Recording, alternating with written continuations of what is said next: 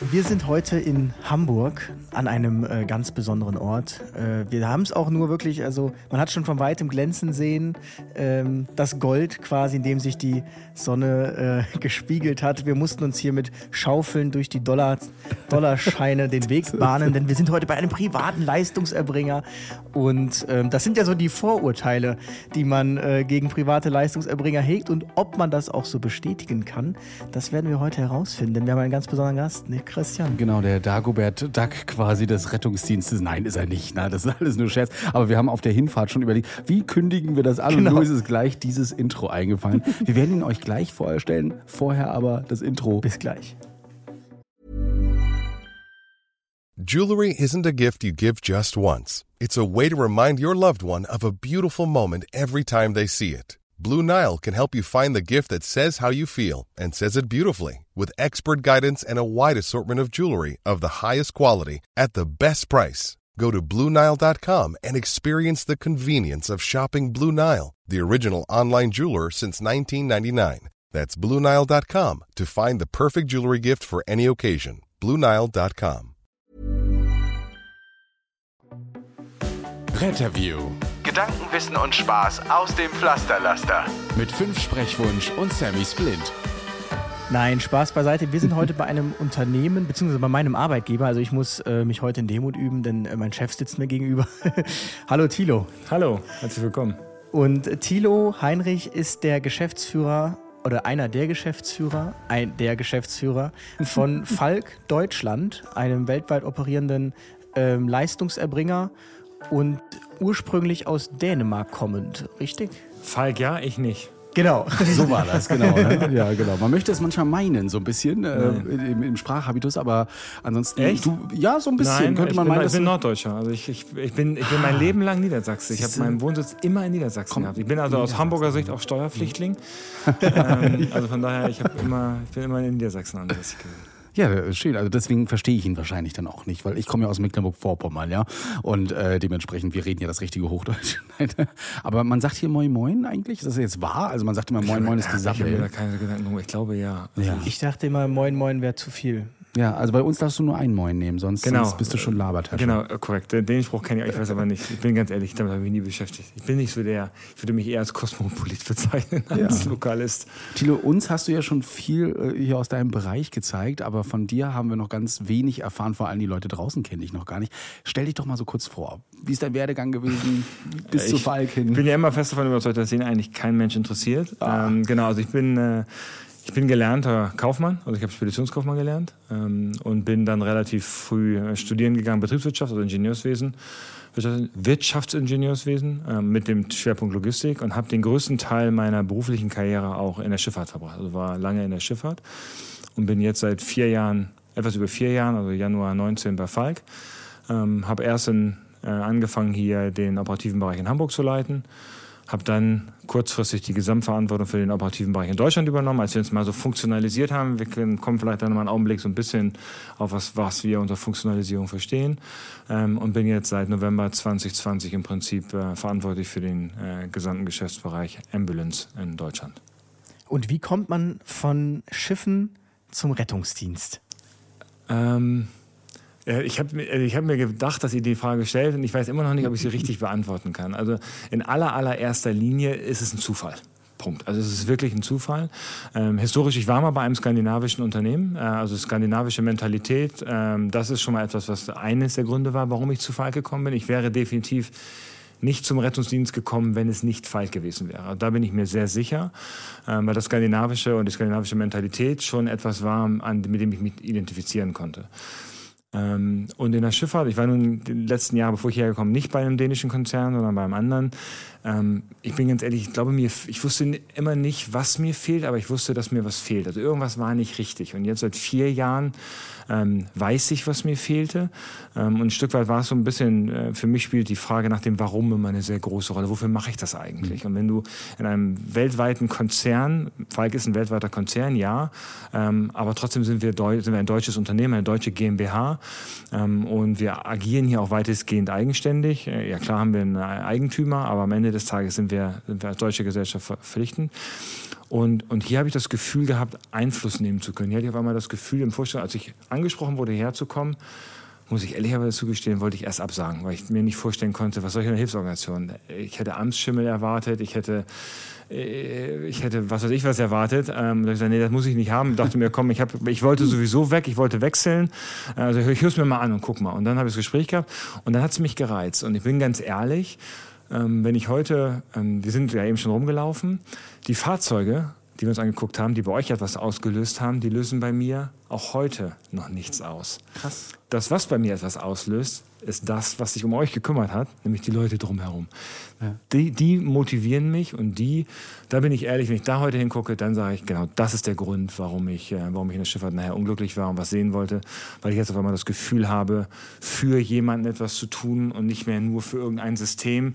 Ähm, das war der Hauptgrund, warum ich hier eigentlich gelandet bin. Dass ich beim Rettungsdienst bin, ist echt mehr Zufall. Ähm, aber es gibt mir ein Warum. Du hast gerade schon äh, oder du hast gerade gesagt, ja, was soll ich bei einer Hilfsorganisation? Ist Falk denn eine Hilfsorganisation?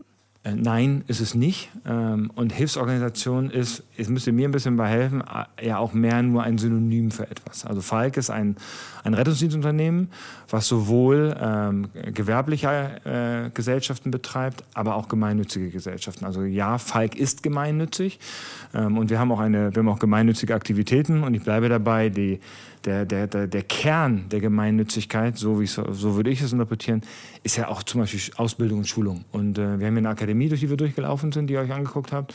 Ähm, das sind Teile unserer, unserer, unserer gemeinnützigen Aktivitäten. Das heißt, die Akademie gehört äh, in unsere gemeinnützige Gesellschaft. Ähm, also ja, wir haben, auch wir haben Gemeinnützigkeit im Unternehmen. Ähm, und Gemeinnützigkeit heißt ja eigentlich auch nur, dass eine Gesellschaft einem anderen Gesellschaft, also immer noch gesellschaftsrechtlich behandelt wird, wie eine GmbH wird auch eine GmbH behandelt. Das unterscheidet sich gar nicht so groß.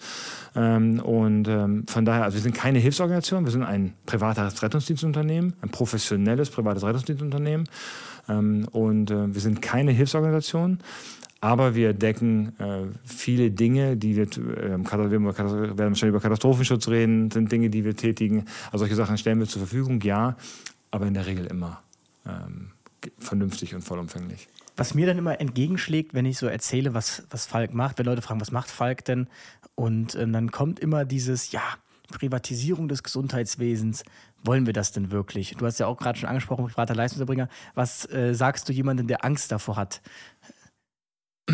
Privatis also ich, ich, bin ein Riesenfreund von, äh, von sozialen, von sozialer von sozialer Gerechtigkeit und sozialer Marktwirtschaft. So, also ein geregelter Markt äh, zu einem großen Teil, äh, der kann sehr viel Sinn machen.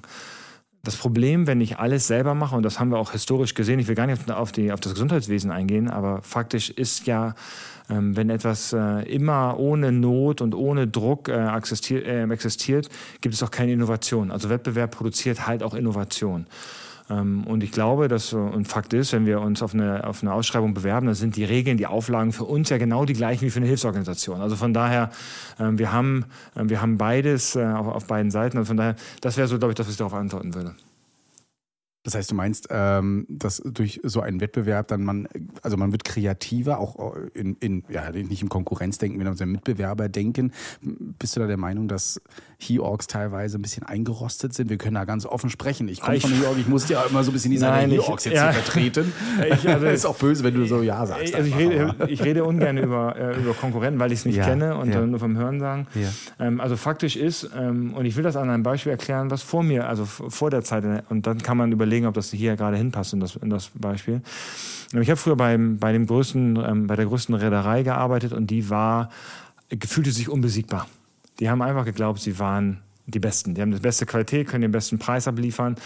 Und dann irgendwann haben sie, als die äh, Gewinne purzelten, ähm, haben die gemerkt, also irgendwas funktioniert nicht. Und dann haben sie sich, und dann haben sie das erste Mal nach außen geguckt und haben festgestellt, dass alle anderen besser geworden sind, schneller besser geworden sind.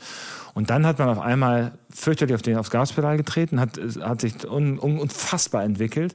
Ähm, und ich bleibe dabei, man sollte immer mal gucken, was macht der Markt eigentlich, was entwickelt sich eigentlich, was sind eigentlich für Trends. Und ich glaube, ähm, ich glaube, du, ähm, Luis, hast es ja mal gesagt, es gibt Leute, die sind, arbeiten mit Grund bei der BF, es gibt Leute, die arbeiten mit Grund bei den Johannitern, es gibt Leute, die arbeiten mit Grund beim DRK. Mhm. Das soll denen auch so sein. Das, die, die Wahl hat ja auch jeder. Und es gibt auch Leute, die arbeiten äh, in dem einen Altenheim und nicht in dem anderen Altenheim oder Pflegeheim. Also ich, ich glaube, die Wahl sollte man haben.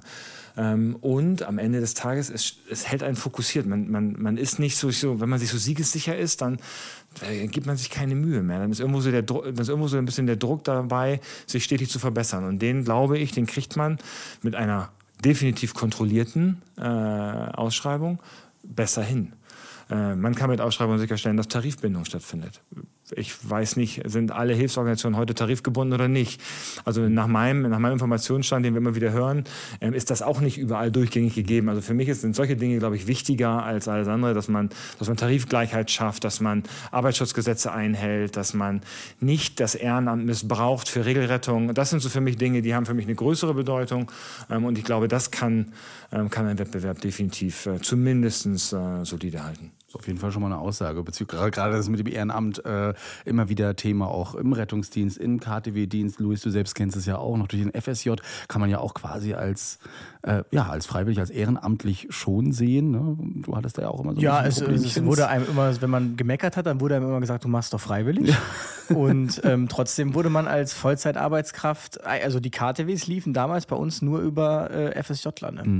Weißt du, was mir aufgefallen ist vorhin, als wir durch die Halle gelaufen sind? Wir haben uns ja den neuen äh, KTW angeguckt dort, dann kam auch sofort die Jungs und Mädels da angestimmt. Kann auch sein, dass sie einfach ein Foto haben, aber sie waren dann nachher so oder so schon Feuer und Flamme, haben uns den äh, Tragestuhl rausgeholt, haben dich dann festgebunden, Luis, ja, äh, sind dann auch die Treppe hoch das habe ich noch auf keiner anderen Wache, auf der wir jetzt als Retterview waren, erlebt. Und da sage ich dir auch, dass äh, da könnte man jetzt meinen, das lag an uns. Da bin ich aber der Meinung, das ist nicht so, denn wir waren ja auch schon bei vielen anderen ähm, anderen. Und ähm, das ist etwas tatsächlich, das ist mir auch bei Falk aufgefallen, dass die Leute einem immer so enthusiastisch ähm, gegenübertreten. Also ich, wir, ich witzel mit, ich bin mit einem Kollegen gewechselt in Köln und wir witzeln schon immer, dass wir sagen, also wir kamen jetzt hier aus dem völligen, wir reden kein Wort und jetzt sind wir hier bei den, die Leute muss man hier quasi mal bremsen, dass man hier mal irgendwie eine Stunde schlafen kann, in Anführungsstrichen, weil ständig steht irgendwas auf dem Plan und ständig wird irgendwas gemacht. Und ähm, ich fand das, das wird vielleicht dir begegnen, wenn du mal Kollegen von mir kennenlernst, das fand ich wieder bezeichnend. Das ist etwas, was mir immer wieder begegnet, der, der neu in dem Unternehmen ist. Ähm, er sagte nämlich direkt so, One Falk, One Family. Und das ist wirklich etwas, ähm, auch in Köln, das waren so die ersten Spruch, den, das höre ich immer wieder, höre ich dieses One Falk, One Family. Und das mhm. scheint echt so in den, in den Köpfen drin zu sein. Ist das eine PR-Maschine? oder? also ich, ich, ich weiß nicht, ob das schon durchgängig überall so ist. Also wir definitiv wollen wir, aber da wollen wir hin. Also ich möchte gerne, wir haben, wir haben flache Hierarchien. Ich habe, als ich hier angefangen habe, in 19, ähm, war ich auf einer, Betrieb, auf einer Mitarbeiterversammlung hier in Hamburg und habe mit Mitarbeitern gesprochen. Und den also die war schon, die war schon hart. Also die war wirklich hart, aber nicht im negativen Sinne, im positiven Sinne, sondern äh, ähm, wenn ich das früher gewohnt war auf Mitarbeiterversammlungen, dann waren die Mitarbeiter eher ruhig und haben sich, sich alles ergehen lassen. Und hier brannte das Licht. Also hier, die waren sofort Feuer und Flamme, haben gleich mit dir diskutiert, haben auch angefangen, mit dir Streitgespräche zu führen. Ähm, und das würde ich sagen, ist ein großer Unterschied. Das heißt, wir versuchen schon, das gelingt uns noch nicht überall. Also viele glauben auch nicht immer daran, dass wir das ernst meinen. Aber es ist mir schon wichtig. Und das war mir auch einer der Gründe, warum ich hierher gekommen bin. Denn in der dänischen Kultur, die Dänen sind schon sehr ehrlich. Ein Däne kämpft immer mit offenem Visier. Also das war schon mein Berufsleben so. Mit einem Dänen konntest du dich immer äh, mit offenem Visier streiten. Der hat nie äh, ein Messer hinterm Rücken gehabt, äh, sondern der hat immer mit dir offen und ehrlich äh, gestritten. Und damit kann ich umgehen, weil dann weiß ich, dann liegen die Karten auf dem Tisch. Da ist kein, da ist kein Blabla. Und, und dass ich nicht zaubern kann oder das Unternehmen nicht zaubern kann, das kann man einem Mitarbeiter vielleicht nochmal erklären. Ähm, sicherlich haben sie eine Zeit lang das Gefühl gehabt, äh, ich glaube, das Unternehmen hat noch nicht so den Vertrauen oder den Vertrauenslevel, den ich gerne hätte. Aber ich habe schon das Gefühl, dass sich in den letzten zwei, drei Jahren ganz, ganz viel schon verbessert hat. Ähm, da müsstest du deine Kollegen mal nachfragen, ob die sagen, ob das vor drei Jahren anders war. Ne? Also das wäre wär vielleicht mal eine Frage, die du die stellen solltest. Ähm, aber ich nehme schon wahr, dass die Stimmung heute besser wird. Dass noch, wir noch viel zu tun haben, ja. Aber ich würde sagen, die Stimmung ist schon besser geworden. Krass. Also ich, äh, wir werden ja nachher nochmal über die Hamburger Situation reden, aber äh, um das mal vorwegzunehmen, da hat man schon ein bisschen was gemerkt. Es gab die Demonstration jetzt, äh, die ja, war die Eigeninitiative von den Mitarbeitern. Genau, also die, die haben wir nicht als Arbeitgeber initiiert, sondern die ist von Mitarbeitern initiiert worden. Und ich bin auch ehrlich, das Ding, würde ich sagen, ähm, war schon in meiner Karriere bei, bei Falken echtes Highlight. Allein die Mengen zu sehen, das ist das eine. Ähm, das zweite, auch ähm, wie sie es organisiert haben, dafür, dass sie, ähm, das haben sie also, Zitat von Klaus, Klaus Rungeldier, der hat gesagt, äh, mit der Organisation, mit denen kann ich auch in Einsatz ziehen. Also mit denen kann ich auch in eine Krise ziehen, mit denen kann ich große Lagen, weil das hat ja die Katastrophenschutzeinheit größtenteils organisiert. Also da war ich schon sehr beeindruckt. Und ich würde sagen, das war so ein Moment für mich, wo ich sagen würde, das ist so ein Symbol dafür, immer wann, wann gehen, die gehen auch für sich auf die Straße, aber sie gehen halt auch für ihren Arbeitgeber auf die Straße. Und das kommt eher selten vor, sage ich ganz ehrlich. Wann passiert das schon mal? Und das würde ich sagen, war so ein echtes Highlight in meiner Zeit bisher. Jetzt wundert sich wahrscheinlich der eine oder andere, was, von was für einer Demonstration reden die denn? Ähm, kannst du da kurz ein bisschen was zu erzählen, wie es zu der Situation, wir haben hier eine ganz besondere, leider traurige Situation auch in Hamburg aktuell, wie es dazu gekommen ist und wie es dann letztlich auch zu dieser Demonstration kam? Oh Gott, das ist, ähm, wir sind ja zeitlich beschränkt. Also das ist ein unglaublich, äh, das ist ein unglaublich komplexes Thema. Und ich glaube, zu dem Thema wird auch relativ, äh, relativ viel erzählt und vielleicht auch relativ viel Falsches erzählt. Ähm, also was ein Fakt ist, Falk ist seit auch durch seine Vorgängerorganisation schon sehr lange in Hamburg tätig, sowohl im qualifizierten Krankentransport als auch in der Notfallrettung. Und, ähm, und das ist äh, schon seit über 30 Jahren. Ähm, und so lange haben wir auch hier die Akademie schon eine ganze Zeit lang in, in Hamburg und bilden auch aus. Und dann hat man irgendwann, ähm, hat man irgendwann wollte man Falk gerne aus der Notfallrettung raushaben, weil das Gesetz konzessioniert das erlaubt hat. Und dann hat man irgendwann angefangen, Rechtsstreit zu führen und wollte Falk halt, oder damals ja Gard, ähm, aus Hamburg raushaben.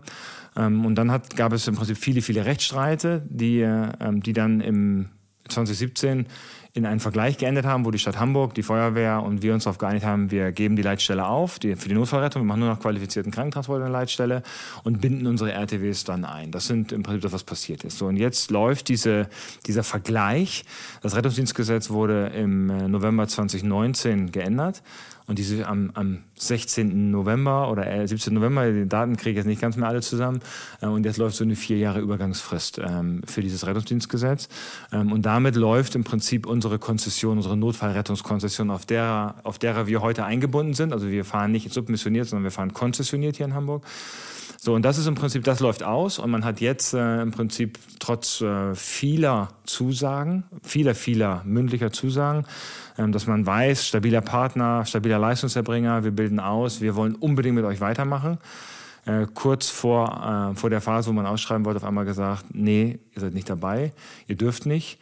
Und, äh, und seitdem brennt gefühlt bei den Kollegen natürlich auch hier in Hamburg auch zurecht ähm, der Baum. Und das hat am Ende des Tages äh, hat das große Bedürfnis der Belegschaft. Man hat uns vorher informiert, hat gefragt, ob wir da etwas gegen haben. Wir haben gesagt, nein, ist, äh, wir sind in Deutschland, wir haben, wir haben, Streikrecht. Ihr habt das natürliche Recht für, euer, für eure Rechte zu streiken und zu demonstrieren. Äh, Streik- oder Demonstrations Demonstrationsrecht.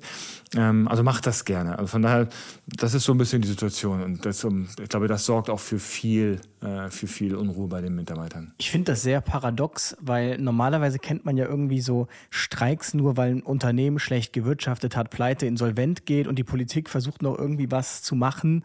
Und dann stehen die Leute da und man hat irgendwie Mitleid, weiß aber, okay, was soll das Unternehmen machen? Genau, das Unternehmen jetzt, möchte nicht mehr Geld zahlen genau, an die Mitarbeiter. Oder und sowas. müssen jetzt 2000 Arbeitsplätze streichen, das kennt man ja so von Großkonzernen. Und hier ist die Lage irgendwie genau umgekehrt, dass politisch initiiert, so wirkt es nach außen, sage ich jetzt, ähm, quasi ein stabiler Leistungserbringerpartner, der eigentlich gar keine Probleme hat, ähm, jetzt davor steht, seine Mitarbeiter äh, gehen lassen zu müssen. Und das ist irgendwie völlig paradox finde ich. Also völlig paradox. Ja, auch Leute, die äh, angefangen haben, ihre Ausbildung hier zu machen. Ne? Zum Notfallsanitäter geht drei Jahre und auf einmal heißt es so, ja, ähm, um, um, vielleicht auch nicht mehr. und was ich aber die, die, also das eigentlich wirklich schade finde, ist, ähm, dass ja dann so argumentiert wurde, also so hat mir man das in einem äh, Satz gesagt, als ich da mal nachgehört hatte, ja, die, die gehen ja dann zu den anderen. Und ähm, dann denke ich mir, also ich bin ja, wie du schon sagtest, äh, Thilo, ja, ich bin ja nicht beim DRK, sondern bei Falk aus gewissen Gründen. Nichts gegen das DRK. Ich bin auch nicht bei den Johannitern, ich bin bei, aus gewissen Gründen bei Falk, genauso wie ich beim DRK bin, aus gewissen Gründen. Mhm.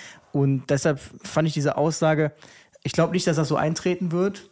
Und ähm, ich glaube, dass die Leute bei Falk auch aus einem sehr guten Grund sind. Mhm. Das ist bei mir ja genauso gewesen. Ich war ja früher viel im DRK, war großer DRK-Fan, mag auch immer noch die Leitsätze, bin aber ähm, auf eine gewisse Weise irgendwann enttäuscht gewesen von dem ganzen Konzept oder von dem ganzen, was da passiert ist in diesem Kreisverband leider und ähm, habe dann bei den Johannitern dann meine Familie auch gefunden, wurde da sehr herzlich aufgenommen, aber wir kennen das ja alle, die Story kennt ihr auch, äh, dass es da viele, viele Probleme gab leider ne? und ähm, man steht dann trotzdem irgendwie noch für irgendwas, für irgendwas ein, deswegen ist man eben da. Also dieses einfache Rübergehen zu jemand anderem, dann hängt da halt eine andere Fahne. Das ist nicht bei allen Leuten so. Vor allen Dingen, wenn man jetzt so zufrieden ist, wie, wie bei euch, wie du es erzählt hattest. Ne? Also, dass die Leute wirklich sagen, wow, mir geht es hier wirklich gut und ich stehe für meinen Arbeitgeber ein. Das ist ein Statement, was hier passiert. Das ist nicht nur ein Statement und das tut mir einfach auch unfassbar leid. Mhm. Ich will jetzt hier gar nicht, das Unterne ich will nicht sagen, dass Unternehmen mir momentan keine, keine primäre Rolle spielt. Das tut es natürlich auch, äh, das ist meine Verantwortung.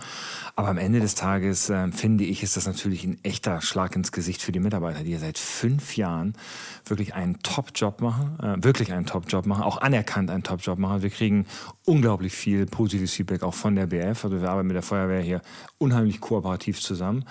Und ähm, auch in der Pandemie, wenn es Notlagen gab, wenn wir mehr RTWs äh, zur Verfügung stellen mussten. Wir haben also immer unterstützt, immer versucht, das Bestmögliche rauszukriegen ähm, auch gemeinsam. Und wir haben immer gemeinsam mit der, mit der Feuerwehr auch zusammen gute Lösungen gefunden. Also ich würde mal sagen, das mit der, mit der, mit der Feuerwehr, die, die Kooperation, die läuft sehr, sehr gut. Und die läuft auch heute sehr, sehr gut. Und einem Mitarbeiter jetzt zu erzählen, du hast einen tollen Job gemacht, äh, jeder erkennt das an, aber es tut uns leid, du darfst ihn morgen nicht mehr machen. Das kann ich ihm nicht erklären. Wenn du jetzt, wenn ich jetzt sage, wenn wir eine, wenn wir eine Ausschreibung an einem Standort äh, verlieren, der, der Lichtjahre von allem anderen weg ist und die Mitarbeiter dann aufgrund von Betriebsübergang wechseln, das ist etwas, immer ein Stück weit etwas anderes, weil die eine lokale Bindung haben. Aber ihr kommt, du kommst aus Köln, du kommst aus Rostock, mhm. äh, auch Hamburg, Großstädte, da hast du halt Vielfalt. Und ich bin schon der Auffassung, wenn ich das richtig äh, mir angucke, alle, alle haben im Moment Vakanzen in Hamburg. Also wenn jemand von uns weg würde wollen zu einem anderen, könnte er gehen. Schon heute. Ähm, und er tut es nicht. Warum müsstet ihr dann die Leute fragen? Ich gehe mal davon aus, ich glaube, dass wir etwas zu bieten haben, ähm, was, was die Leute reizt. Vor allen Dingen auch vielleicht gar nicht, was wir heute schon haben, sondern das, wohin wir wollen. Ich glaube, dass, dass es mehr, vielleicht manchmal mehr zieht, ähm, wo wir hinwollen, als wo wir gerade sind, noch ein Stück weit. Aber wie gesagt, hier bewegen wir uns sehr in der Spekulation. Aber mir tut es eben halt echt leid für die mhm. Menschen, die ich da habe laufen sehen. Das finde ich schon sehr bitter äh, für die. Und, die. und die sehen das auch so. Und die geben das auch ganz klar so zurück. Mhm. Und viel Feedback, was ich bekomme, ist, diese Leute werden auch nicht in Hamburg bleiben. Mhm. Sondern Hamburg wird, glaube ich, wenn hier wirklich was passiert, dann wird Hamburg darunter ein ganzes Stück weit leiden. Was meinst du denn, was die anderen mehr können als Falk? Oder was, was können andere, was Falk nicht kann? Einfach mal ganz ehrlich gesprochen. Was können die anderen, was Falk nicht kann? Ähm, ähm, ich, ich, kann dir nicht sagen, was die anderen mehr können als wir. Ähm, also, was unterscheidet, vielleicht kann man an, fangen wir an, was unterscheidet uns von anderen. Ja. Also, wir sind ein Rettungsdienstunternehmen. Und wir machen, also wir jetzt in meiner Business Unit, wir machen nur Rettungsdienst. Wir haben auch noch, äh, wir haben auch noch Fight Fire in Deutschland. Das ist eine separate Business Unit. Aber wenn ich jetzt mal nur auf mich konzentriere, meine Organisation, wir machen nur professionellen und qualifizierten Rettungsdienst. Punkt. Ähm, und ähm, das unterscheidet uns, glaube ich, zu einem ganz, ganz großen Teil von vielen Hilfsorganisationen. Wir haben halt kein Potpourri, wir haben halt angefangen zu sagen, also wir konzentrieren uns auf das Wesentliche, wir, wir machen das, was wir können und Rettungsdienst ist das, was wir, glaube ich, so schlecht nicht machen, denn die, uns wird ja bestätigt, dass wir, dass wir kein schlechter Leistungserbringer sind. Ähm, so, das würde ich sagen, ist das eine, was uns unterscheidet. Das zweite, was uns unterscheidet, ist, ähm, und das möchte ich so, vielleicht so ein bisschen an unserer Geschäftsleitungsgruppe erklären oder an dem Management. Wir sind eine funktionale Organisation. Also interdisziplinäre Teams spielt für uns schon eine sehr, sehr große Rolle. Wir versuchen, weg davon zu kommen, kopflastig zu sein. Ähm, früher war es sicherlich hier so, vielleicht auch in anderen Gesellschaften, wo der Eigentümer alles entschieden hat, alles gesagt hat. Und dann haben wir ein bisschen über meinen Werdegang geredet. Ich bin der Letzte, äh, der einem MPG-Beauftragten zu erzählen hat, welche, welche Geräte er zu beschaffen hat. Das kann ich nicht. Und es ist auch mir nicht gegönnt. Äh, auch fachlich nicht gegönnt und auch zu Recht nicht gegönnt. Und wir sind im Management auch mittlerweile ein sehr interdisziplinäres Team. Also mit Klaus haben wir, würde ich mal sagen, eine Koryphäe des Rettungsdienstes, den kennt, glaube ich, jeder. So wie jeder euch kennt, kennt, glaube ich, auch fast jeder Klaus. Äh, der steht ja auf jedem Lehrbuch noch mit oder auf vielen Lehrbüchern drauf. Mhm. Der ist sehr bekannt. Ja. Der ist Teil der Geschäftsleitung. Ähm, dann haben wir auch, äh, haben wir auch Leute, die wirklich, äh, und der, der, der Leiter hier von Hamburg, der, der den Bereich leitet, auch Notfallsanitäter.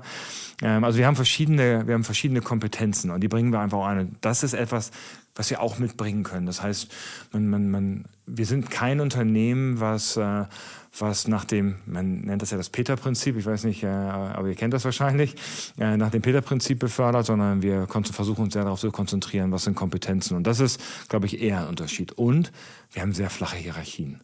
Also von dir, Luis, als Fahrdienstmitarbeiter und zu mir sind, zwischen dir und mir sind maximal zwei Ebenen. Also du hast einen Bereichsleiter, dann hast du, und dann bist du schon, der reportet schon an die Geschäftsleitung. Und dann haben wir einen operativen äh, Leiter, der dann, äh, der die ganzen Standorte leitet. Und dann komme ich, also wir sind vier Ebenen in Deutschland. Ich würde mal sagen, das unterscheidet uns und das bei zweieinhalbtausend Mitarbeitern, finde ich, ist auch schon äh, ein Statement. Ich erinnere mich da an äh, Regionalpressesprecher, Landespressesprecher und Bundespressesprecher. Aber das ist ein anderes Thema. Ähm, wie erklärst du dir denn dieses, ähm, diese, diese negative Grundeinstellung gegenüber Falk? Also ich merke das persönlich als Johanniter, ähm, wusste man zwar, okay, äh, da ist jetzt auch nicht alles unbedingt äh, toll, aber als Johanniter äh, hat man, also wenn ich gesagt habe, Johanniter, ah, Johanniter, oh ja, okay, super, super. Und wenn man dann sagt, Falk, ist direkt so, hm, was wollen wir denn mit Falk und äh und i? Ähm, woher meinst du, kommt das? Also, na, in allererster Linie, glaube ich, ist es, äh, ist es, wenn du Konkurrenz vermeiden kannst, dann vermeidest du sie. Also, das ist das Erste. Ich glaube, dass wir jemand sind, der früher, als wir, äh, als wir aus vielen kleinen Unternehmen bestanden, Teilunternehmen mit eigenen äh, Brands, da würde ich sagen, wurden wir nicht so als Konkurrent wahrgenommen. Jetzt seit zwei Jahren, das war eine meiner ersten Aufgaben, die wir gemacht haben, haben wir ja im Prinzip Falk unter der Dachmarke Falk auch in Deutschland, deutschlandweit zusammengebracht. Das ist, da kommt das One Falk her. Ähm, dass wir gesagt haben, wir, wir treten nur noch mit einem Logo auf, äh, mit einer Philosophie, mit einer Unternehmenskultur auf und stellen sicher, dass alle gleich behandelt werden, dass wir keine Unterscheidung mehr haben in den, in den einzelnen Standorten. Das ist kein einfaches Brett, da sind wir noch lange nicht so weit, dass wir das haben, aber da wollen wir hin damit waren wir Konkurrenz. Damit waren wir auf einmal, und wir sind ja nach wie vor nicht groß im Verhältnis. Also wenn wir auf Deutschland sehen, den ganzen Rettungsdienst, wir sind zwar der größte Private, ja, aber wir haben Marktanteil von irgendwo zwischen zwei und drei Prozent, je nachdem, welche Größe du siehst. Also wir sind ja verschwindend gering. Deswegen kann ich es nicht immer verstehen. Das ist das Erste. Das Zweite, glaube ich, es beschäftigt sich keiner mit uns. Ich glaube, Private waren früher, viele Private, und das muss man einfach auch sagen, die Privaten sind auch professioneller geworden. Also ich bin mir schon sicher, und ich äh, ich kenne jetzt, äh, ich kenne nicht viele private Unternehmen von der Pike auf, aber ich kenne auch ein, zwei Unternehmen hier in Hamburg, Unternehmer auch hier in Hamburg und dann auch die, und auch zwei große Unternehmer in München. Also ich würde mal schon sagen, dass der private äh, Leistungserbringer heute was ganz anderes, als er vor 20 Jahren war müsste man wahrscheinlich über Hilfsorganisationen und sowas auch sagen, dass auch da eine ganze Menge passiert ist. Ähm, aber ich glaube, daher kommt das. Das heißt, es wird immer noch so ein, so ein, so ein, wird immer so ein Nimbus geschaffen. Und dann beschäftigt man sich, man sich mit Falk. Man, man denkt, Falk ist eine Aktiengesellschaft, zahlt Dividenden aus, haut alles irgendwo an, an, an Hedgefonds raus. Und am Ende des Tages, wir gehören zwei Stiftungen. Der größte Teil unseres, der Falk AS gehört zwei Stiftungen. Einmal der Kirkeby Foundation und einmal der Lundbeck Foundation. Kirkeby ist die ehemalige Lego-Familie. Ähm, und, ähm, und Lundbeck ist ein ehemaliger Pharmakonzern. Ähm, der wurde, das, das ist in Dänemark sehr, sehr klassisch. Da gibt es sehr, sehr viele Stiftungen. Ähm, da bringen dann Reiche denen, verkaufen ihre Unternehmen, äh, schaffen Stiftungen und erhalten somit, schaffen, machen soziale Projekte. Das ist also in Anführungsstrichen das, was die Dänen, die kennen gemeinnützig nicht, die kennen soziale Verpflichtungen. Und diese, mhm. und die äh, Lundbeck Foundation zum Beispiel, ähm, die unterstützt mit dem, mit dem Geld, was sie erwirtschaftet, was wir auch oder als der Konzern erwirtschaftet, äh, wird im Prinzip äh, Demenzforschung und äh, medizinische Forschung betrieben. Das heißt, Forschung wird finanziert. Es werden Preise ausgegeben, also ihr könnt euch mal mit der Lundbeck Foundation beschäftigen, die ist ja auch sehr publik, das sieht man ganz gut an. Und da werden Preise verteilt, werden Preise ausgelobt. Und ich glaube, dass das ist so, man, man beschäftigt sich damit nicht. Man denkt immer, das ist so, am Ende des, wie du sagst, das Geld geht in meine Tasche, ich stecke das ein ähm, und ich baue mir da ein Schloss mit in äh, irgendwo im Süden von Hamburg. Ähm, und das ist eben halt nicht das. Ich glaube, daher kommt das. Ich glaube, das ist einfach nur so eine Schutzfunktion. Ähm, und wenn ich ganz ehrlich bin, in, in einigen Bereichen läuft die Zusammenarbeit zwischen uns und den Hilfsorganisationen unfassbar gut. Also wir arbeiten ja an vielen Standorten schon sehr, sehr gut zusammen. Unter anderem auch in Hamburg mit dem ASB ja sehr gut, ähm, aber auch an vielen anderen Standorten. Also es ist wirklich nicht so, dass unsere Mitarbeiter ähm, sich gegenseitig beschimpfen, ähm, sondern ganz im Gegenteil. Ich, glaub, ich weiß nicht, wie es in Köln ist, ähm, aber, aber, aber ich würde mal sagen, zu einem großen Teil legt sich das langsam. Man, ich, ich sage immer dieses Lustige, weil die Leute ja dann immer sagen, ja, äh, hier äh, die von Falk und es wird immer so getan, als wären da äh, die Wikinger, die hätten übergesetzt äh, aus Dänemark und würden jetzt hier quasi einfach Wildwest-Rettungsdienst veranstalten. ähm, dass, was ja keinem klar ist, irgendwie so, ähm, in Hamburg sicherlich viele organisch als Falke hier aufgewachsen, aber insbesondere in Köln zum Beispiel besteht Falk eigentlich nur aus ehemaligen Hilfsorganisationsmitarbeitern. Das kommt ja jetzt erst über die Notsans. Ähm, hm. Die frischen, die ersten Notsans sind jetzt quasi da, die Original Falk sind. Und die älteren oder auch ich sind alles ehemalige Hilfsorganisationsleute, die waren vorher beim DRK, bei den Johannitern. Und ähm, ja, insofern kennt man sich natürlich, aber ich auch, ich merke immer dieses leichte, ja, die Falken. Also ich muss sagen, wir haben ja auch einen privaten Anbieter bei uns in Rostock und ähm, da haben wir überhaupt keine Probleme. Also wir arbeiten, ne? ein, ein Hubschrauber kommt sogar von denen immer als Notarzt. Man kennt sich von den Fortbildungen, man kennt sich auch von Stammtischen, die ja teilweise auch bei den älteren Kollegen noch existieren. Und da gibt es einfach auch kein Konkurrenzdenken so unter den Mitarbeitern. Ne? Es ist halt, und okay, die, sind, die haben auch toll, die haben hier eine hydraulische Trage, genau. Rostock halt noch gar nicht ne? Ja. und sowas. Aber man merkt das schon manchmal den Unterschied, dass da ein Private dran ist, dass da manchmal auch Geld irgendwo mehr rein reingesteckt wird in Ausrüstung, in die Mitarbeiterinnen und Mitarbeiter. Aber ähm, das sind dann auch so die Unterschiede. Ansonsten retten wir alle gleich. Genau, und das, ja. am Ende ist halt der Zweck der Organisation in erster Linie ist für alle derselbe. Äh, also faktisch ist, wir arbeiten mit dem gleichen Ziel, wir wollen Menschenleben retten. Punkt. Und wir wollen das professionell machen, so gut wie möglich. Und da so ein bisschen, da so ein bisschen, ich sag mal, ein bisschen Reizpunkte zu setzen, um so ein bisschen Entwicklung zu haben. Wir reden über Innovation, haben wir ja eben ein Stück weit noch mhm. schon geredet. Ich, das sorgt, Konkurrenzkampf sorgt eben halt so ein bisschen, dass du fokussiert bleibst. Ne? Also du darfst dich nicht sicher fühlen, dann geht's zu Ende. Dann bist du eben halt nur noch deutscher Meister und nicht Champions League und Pokalsieger, sondern musst dich mit der deutschen Meisterschaft zufrieden geben. Und ja, das ist so ein bisschen, ähm, das ist so ein bisschen die, ähm, du musst manchmal musst du dich selber hinterfragen und, äh, und immer fokussiert bleiben. Ich glaube, das ist so ein bisschen das Wichtige. Wo, wo ich es direkt gemerkt habe, dass man in einem Unternehmen ist, ist tatsächlich einfach in der Zuwendung, die man als Mitarbeiter erfährt. Aha. Und äh, ich schmunzel dann immer, wenn man dann äh, mit einem Kollegen spricht, der Original Falk ist, also direkt quasi nach dem Abi Ausbildung bei Falk gemacht, jetzt bei Falk, ähm, weil ich ihm immer sage, also ich, ich möchte ihm manchmal seine Kritik vielleicht, wenn er Kritik hat, gar nicht aberkennen, aber ich sage immer, äh, du weißt gar nicht, wie gut du es hier hast. Also da wird gefühlt darüber diskutiert, warum haben wir denn nur ein Sommerfest und kein äh, Willkommen der Maifest, so nach dem Motto. Ne? Und ähm, das ist äh, immer, immer, immer relativ bezeichnend. Ja, aber das Sommerfest, ja. lass mal Sommerfest nehmen. Ich finde das Sommerfest ein ganz gutes Ding, weil dafür bin ich verantwortlich. Das habe ich, hab, hab ich verbockt, das Sommerfest. Das, das war sehr gut. Äh, das, kann ich, das kann ich erklären, warum das so ist. Wir haben früher, als ich hier angekommen bin, haben wir Weihnachtsfeiern gemacht. Und wenn du eine Weihnachtsfeier an einer Wache machst, an einer kleinen Wache, dann ist das was anderes, als wenn du die mit 400 Leuten in Hamburg machst. Äh, du kriegst heute, also die Budgets sind ganz andere. Ja. Und wir haben gesagt, ähm, als Corona war, konnten wir zwei Dinge glatt ziehen. Das erste, was wir gemacht haben, das Sommerfest, die Idee des Sommerfestes, Festes war, wir machen es im Sommer, da, da, ist die Infektionslage relativ gering. Das ist der erste Punkt, den wir haben. Und der zweite Punkt, den wir hatten, ist, wir können sie für alle gleich machen. Das heißt, wir brauchen keine Unterscheidung machen. Das heißt, jeder Standort, jeder bekommt das gleiche Budget, das gleiche Geld. Wir machen keine Unterscheidung. Weil das war immer einer der Vorwürfe, die, mit denen ich am Anfang konfrontiert wurde, ist immer gesagt, die da in Hamburg, die lassen es krachen, die machen tolle Partys, die Genau, die haben vergoldete Wasserhähne in den, äh, in den Büros, äh, hast du am Anfang gesagt. Ähm, und, und da sage ich, das ist für mich, das ist für mich One Falk. Für mich heißt One Falk eben halt nicht. Ähm, mich hat mal ein Mitarbeiter gesagt, äh, ein Mitarbeiter gegenüber gesagt, weißt du was, dein Hoodie, den du mir oder dein Handtuch, was du mir zu Weihnachten schenkst, das kannst du dir schenken, möchte ich nicht haben.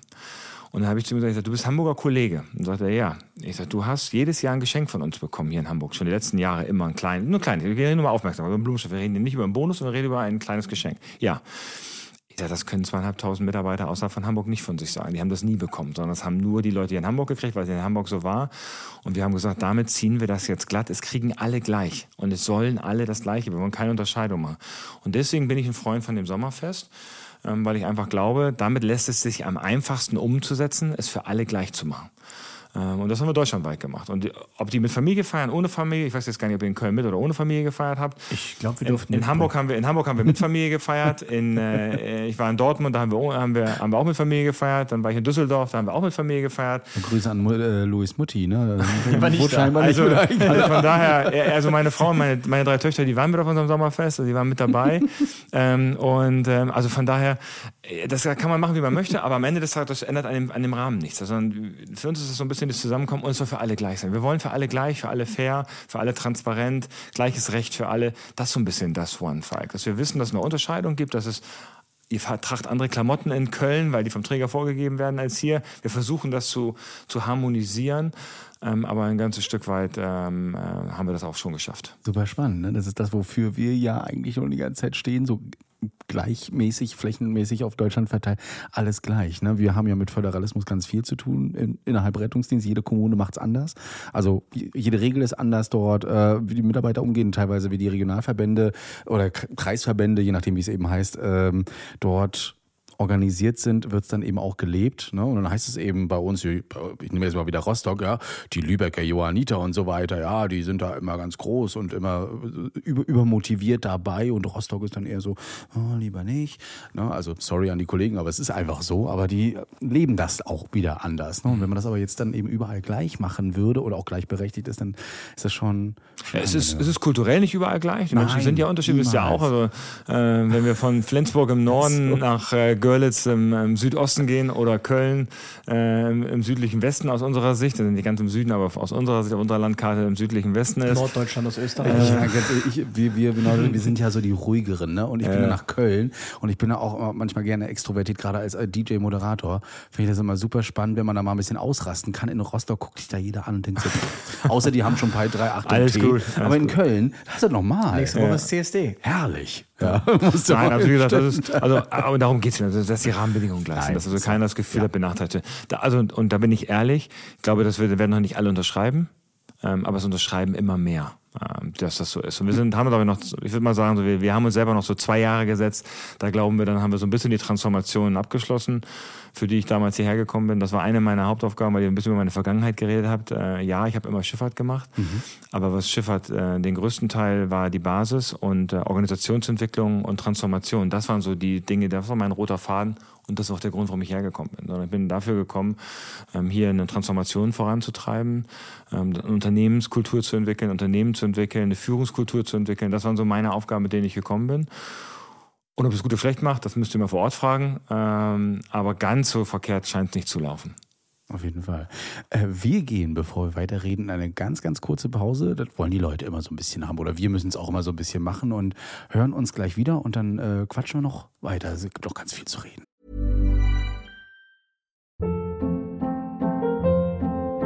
Hold up. What was that? Boring. No flavor. That was as bad as those leftovers you ate all week. Kiki Palmer here, and it's time to say hello to something fresh and guilt-free. Hello Fresh. Jazz up dinner with pecan-crusted chicken or garlic butter shrimp scampi. Now that's music to my mouth. Hello Fresh. Let's get this dinner party started. Discover all the delicious possibilities at hellofresh.com.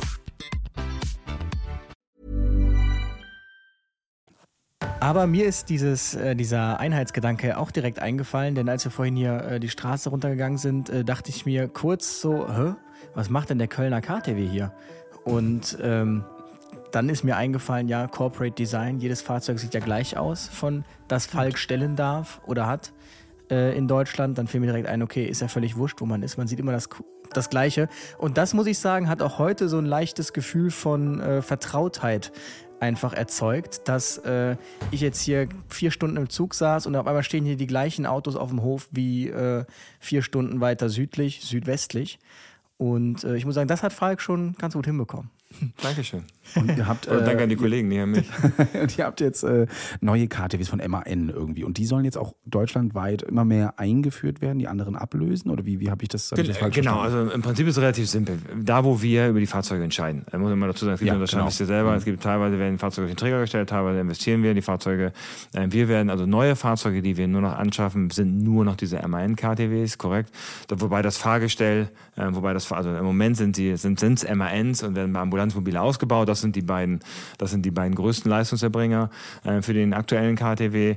Ähm, das ist nicht, das ist nicht in Stein gemeißelt, aber das sind die, die wir momentan machen. Aber diese Art von, äh, von Fahrzeug, das ist das, was wir überall einführen, genau. Also da, wo wir es, wo wir die Fahrzeuge beschaffen, das sind das die KTWs, die wir einschaffen können. Und da sprechen wir von elektrischen Powerload-Tragen und sogar einem elektrischen Stuhl den ja, ich vorhin ausprobieren durfte. Müssen wir mal raufgucken. Ich glaube, ich, ich habe es bei mir jetzt vorhin gepostet. Das ist in, in, Kooperation bei dir.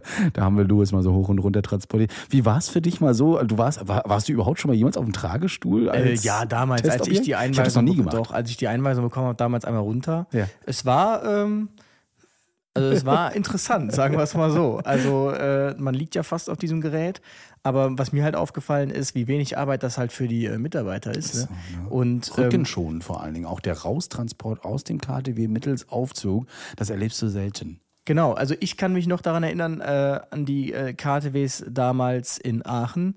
Die Älteren haben das immer noch. Die haben einfach nur so eine, oh, und jetzt fällt mir ein, ich glaube sogar der, der Fall-KTW, der alte KTW hat es auch noch ähm, bei uns. Und zwar hast du einfach nur eine Klappe, die du umklappst. Die hängt dann so auf 50 Zentimeter äh, Höhe.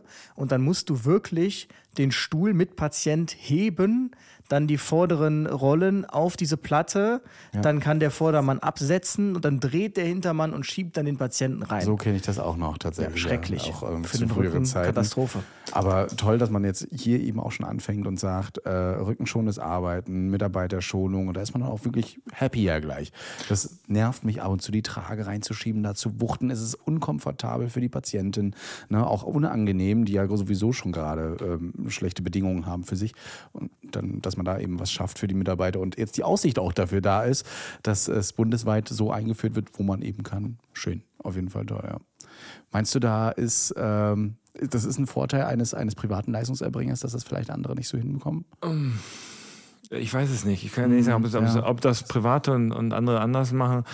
Ähm, wieder, ich, ich, wieder die Privaten, die ich kenne, mit denen ich spreche, würde ich sagen, die haben, die achten schon da drauf. Also wenn man jetzt äh, gerade sich die Firmen wie MKT oder auch Eicher anguckt in Bayern, die, die legen ja auch sehr viel Wert darauf. Ähm, ich glaube aber auch, dass das ähm, dass das äh, viele Hilfsorganisationen dafür sehr viel Wert drauf legen. Also von daher, wie gesagt, ich glaube nicht, dass das äh, privat oder nicht privat ist. Ich glaube, für uns fällt es ein Tick leichter, weil wir es einfach zentral entscheiden können. Also wir lassen dann niemandem äh, Wahlrecht, was er vor Ort macht. Und dann muss man einfach auch fairerweise zugestehen. Und das ist etwas, wenn du, wenn du eine Ausschreibung hast, und das ist vielleicht der Vorteil, wenn man deutschlandweit ist, wenn wir eine Ausschreibung haben ähm, und wir können Fahrzeuge halt auch verschieben. Also sprich, wir, wenn wir ein Fahrzeug haben, dann ist es danach nicht, ist es nicht abgeschrieben oder muss weg oder muss verkauft werden, sondern wir können es halt umsetzen. Also von daher, ähm, die, die Risikostreuung ist ein Tick geringer, wenn man die Fahrzeuge in einem Standardformat. Und der KTW, den versuchen wir schon sehr standardisiert auszubauen. Die RTWs sind ja ganz, ganz häufig vom Träger gestellt äh, oder immer mehr werden die vom Träger gestellt. Ähm, da wird es ein bisschen schwieriger sein, eigene Wünsche reinzubauen. Aber in den KTW, da habe ich lieber ein Standardgerät, was, wenn der in Köln nicht fährt, dann bringe ich den nach Hamburg ähm, oder bringe ihn woanders hin. Ähm, den fahren wir, wie gesagt, den fahren wir noch nicht an allen Standorten, wird auch einen Augenblick dauern, weil das ist schon, eine, das ist schon ein Brett, also auch investitionstechnisch ein echtes Brett. Ähm, aber das ist das Ziel, ja, mittelfristig zu essen. Diese Restriktive, dass man sagt, wir machen das überall gleich, soweit wir können, stößt das auch auf, mal auf, auf negative Kritik von den Mitarbeitern? Dass sie sagen, na, bei uns ist ja. das Definitiv. Also, also, also der Klassiker immer so, das war die erste Kritik, aber die haben wir auch aufgenommen, ähm, weil wir die als den ersten Standard-LTW rausgefahren haben. Da sagt einer, ich mache hier Landrettung. Was soll ich mit dem Tragestuhl, mit dem elektrischen Tragestuhl? Brauche ich nicht. Platzverschwendung im RTW. Das war so das, den Satz, den ich zu hören gekriegt habe. Ich kann nicht sagen, ob es richtig oder falsch ist, ähm, aber die haben gesagt, Tragestuhl brauche ich nicht. Ich brauche Platz im RTW. Ähm, weil wir fahren nur, wir fahren nur Notfälle, keine Bagatellfälle, wir machen keinen Krankentransport in der Landrettung. Passiert nicht. So, also die sagen, ist Quatsch. Da sagen wir alles. Und die sagen dann, das Geld hättet ihr euch sparen können. Das ist ja so der Klassiker. Ne? Die Investition hättet ihr euch sparen können. So, und da würde ich sagen, da, da kann man drüber nachdenken. Das ist doch mit der Kritik, die haben wir aufgenommen und gesagt, ja, vielleicht sollte man unterscheiden zwischen einem äh, Land-RTW und einem Stadt-RTW. Ähm, da, da stößt auf, auf, auf sicherlich manchmal ähm, Unverständnis. Und wo wir es vielleicht das eine oder andere Mal auch hören, ist natürlich bei den standardisierten Klamotten. Äh, wir haben ja deutschlandweit die gleiche Kleidung, weitestgehend die gleiche Kleidung. Da, wo sie nicht vom Träger vorgegeben wird, fahren wir überall in der gleichen Kleidung. Der eine findet sie gut, der andere findet sie nicht so gut. Der eine Kritik, also so. ich glaube, aber Kleidung ist so. Und, und, und wenn dann einer sagt, ich möchte jetzt aber lokal keine Polos haben, sondern ich möchte lieber T-Shirts ohne Kragen haben, dann sagen wir, das ist schön, dass du das möchtest, aber das gibt es nicht, sondern es gibt die Polos. So. Also wie gesagt, das ist so, hat Vor- und hat Nachteile. Und am Ende des Tages bin ich ehrlich, ähm, das ist ein, das hat, auch- hat auch nicht nur Vorteile, aber vielleicht ist das auch gar kein Nachteil und man redet sich das nur ein. Dass es ein Nachteil ist. Okay, ja. Wie findest du, du hast Polo bei dir? Ich weiß gar nicht, wie es in Köln Ich weiß gar nicht, ob ich sagen darf. nicht, dass die dann nächste Woche weg sind. Nein, das weiß ich ja. Oh ja, ja, wir Ah, das weiß er. Auch. Nein, nein, in Köln haben wir auch andere Jacken ähm, als die anderen. Wir haben überall Wir haben die Standard, T-Shirts. wir haben überall die Standard-Maskott-Jacken äh, Mhm. weitestgehend. In Köln haben wir etwas anderes. In Köln ist aber auch der, ganze, das ganze Konstrukt ein, Tick anders. Wir haben auch komplett andere Hosen, das liegt aber genau an dem Mhm. Träger. Wobei wir, wenn wir einen Katastrophenschutz, weil wir dann eine SEG-Stellen Einsätze haben, dann ziehen wir die Falk Corporate Design Kleidung an. Aber äh, da sieht man dann wieder, wie das dann zu Unmut führen kann. Mir schrieb schon mal jemand, dass er etwas äh, neidisch wäre darauf, dass wir T-Shirts hätten und äh, sie hätten Polos. und ähm, Ja, da merkt man dann aber, wie wichtig dann doch irgendwie dieses Einheitsding ist, weil das war auch bei, als ich bei den Jonitern war, ähm, gab es eigentlich tagtäglich mit Leuten immer nur, ach, ihr habt das so, ach, wir haben das so, ach, ihr habt dies so, ja, wir haben das aber so, ach, krass, ist das bei euch so, ach, wir so. Und eigentlich soll es ja so nicht sein, ne? Ich äh, bin ja mit unserer Retterview-Jacke, ich habe ja eine bei mir auf der Wache mhm. und, die, und die Kollegen sind da alle auch die so, oh, will ich auch haben und warum können wir sowas nicht tragen? Das ist genauso wie äh, wir auf der Messe diese neue Johanniter-Jacke gesehen haben. Da gab es so eine Sommerjacke, die kannte man nicht. Bei uns ist es ja auch alles bundesweit gleich. Mag dem einen gefallen oder nicht. Mir gefällt es nicht alles so. Und plötzlich sehe ich diese Sommerjacke und renne da eben zu den Johannitern und sage so, warum haben wir das nicht? Finde ich gut und so weiter. Aber er sagte auch, nee, wir sind bundeseinheitlich, muss so sein, fertig, bums aus, müssen wir damit leben. Ne? Ja. Gut, kommt immer dazu. Welche Herausforderung hat in deiner Meinung nach Falk jetzt so in Deutschland, wenn wir mal wieder aufs Gesamte gucken und nicht nur auf Hamburg? Na gut, also in erster Linie haben wir über ein Problem oder eine Herausforderung haben wir schon gesprochen, ist eigentlich an unserem Ruf zu arbeiten. Also sicherzustellen, dass wir als das anerkannt werden, auch von, von außen anerkannt werden, als dass wir uns bezeichnen, als dass wir uns sehen. Als professioneller Rettungsdienst, äh, Leistungserbringer, als Dienstleister für die öffentliche Hand. Ähm, das wird eine der, ist eine der großen Herausforderungen, die wir lösen. Die zweite große Herausforderung, die wir lösen, und die haben wir gemeinsam mit allen anderen, ist ein Stück weit das ganze Thema, wie lösen wir Fachkräftemangel ähm, und wie gehen wir den Fachkräftemangel an. Das ist etwas, mit dem wir zu tun haben. Äh, auch nicht ganz äh, genauso wenig äh, oder äh, genauso viel. Die Probleme haben wie jeder andere auch. An einigen Standorten haben wir die Probleme weniger, deutlich weniger als der Markt. An anderen Standorten haben wir, haben wir sie auch äh, ähnlich groß oder vielleicht sogar ein bisschen größer, weil wir vielleicht auch eine, eine gewisse Größe haben. Ähm, aber also das wird eine der, der Herausforderungen sein für die Zukunft. Und, und die andere Herausforderung ist immer für die Zukunft herauszufinden, ähm, wo können wir eigentlich, wer möchte eigentlich mit uns zusammenarbeiten? Das ist nicht so einfach. Also es ist ja nun nicht so, dass man, ähm, dass wir, ich habe gerade über Marktanteile gesprochen, wie groß wir eigentlich sind. Äh, viele kennen uns halt auch noch nicht. Ne? Und viele, äh, viel kommt auch über, über Hörensagen und viel wird über uns erzählt, ohne es wirklich zu wissen. Man beschäftigt sich damit nicht. Ich glaube, das geht so ein bisschen auf das Erste, was ich gesagt habe, also Reputation. Wir müssen stark daran arbeiten, dass wir erkannt werden, anerkannt werden als stabiler Leistungserbringer. Und ich glaube, dann ähm, dann können wir ähm, auch beruhigt in die Zukunft gucken und können da, wo wir gewollt sind, ähm, als Leistungserbringer auftreten und da, wo wir nicht gewollt sind, dann ist das so. Da kann ich auch mit leben. Ähm, gerade wenn ich da noch nicht war, wenn ein, wenn ein Bereich sagt, ein Kreis sagt, du, wir wollen mit euch nicht zusammenarbeiten. Äh, unser Bürgermeister ist äh, Regionalvorstand äh, oder Vorsitzender beim Roten Kreuz, wir arbeiten nur im Roten Kreuz, und das gibt's ja auch äh, mhm. vom Hörensagen. Ähm, dann sage ich, okay, alles gut, dann will ich damit auch nichts ändern. Äh, solange ihr sicher seid, dass alles rechtskonform ist, was ihr dort macht, dann ist das in Ordnung. ja. ähm, aber wir wollen, äh, ähm, das ist etwas, was wir wollen. Wir wollen äh, das sind die Herausforderungen. Und dann beschäftigen wir uns sehr, sehr stark, und das ist so ein bisschen meine, ich glaube, mein größtes Problem. Alle wissen, dass etwas passiert, aber keiner fässt es an das ist so ein bisschen das, ähm, das glaube ich, Luis, was du häufig auch sagst in deinen Posts, dass äh, das ist alles so nicht, das wird nicht ganzheitlich durchdacht. Also das mhm. ist so ein mhm. bisschen das, was, was mir so ein bisschen Sorgen macht, ähm, ähm, dass alle denken, äh, das ist nur zu meinem Nachteil, nicht zu meinem Vorteil. Das ist so, man, man, man versucht das System nicht, nicht, nicht vernünftig so aufzubauen, dass es Sinn macht. Und äh, man kann der Auffassung sein, ist, ist Kommunalisierung die Lösung des Problems? Ich bin ganz ehrlich, äh, gerne sollen wir versuchen. Ich bin mir ganz, also da, auf die, die würde, würde ich eingehen. Ich glaube, dass Kommunalisierung deutschlandweit äh, nicht die Lösung des Problems sein wird. Ganz im Gegenteil. Ich glaube, dass Kommunalisierung und äh, kommunale Eigenbetriebe deutschlandweit für den Rettungsdienst eher ähm, eher für, für ein Problem sorgen als für einen Vorteil. Und, und äh, wir beschäftigen uns ganz, ganz viel mit Dingen, die, die eigentlich nicht zur Lösung beitragen und einfach nur so Stückwerk ist und nicht ganzheitlich sind. Und ich glaube, das ist auch der große Unterschied zwischen zwischen Deutschland und als Land, weil wir sehr groß sind und kleinen Ländern. Also in Dänemark äh, zum Beispiel, wenn man ein kleineres Land nimmt, läuft das ein Tick anders. Aber sind die Wege auch ein Stück weit kürzer. Sind alle an einem Tisch und man überlegt nach einem, man sucht nach einem ganzheitlichen Konzept. Mhm. In Dänemark gibt es auch Kommunalisierung.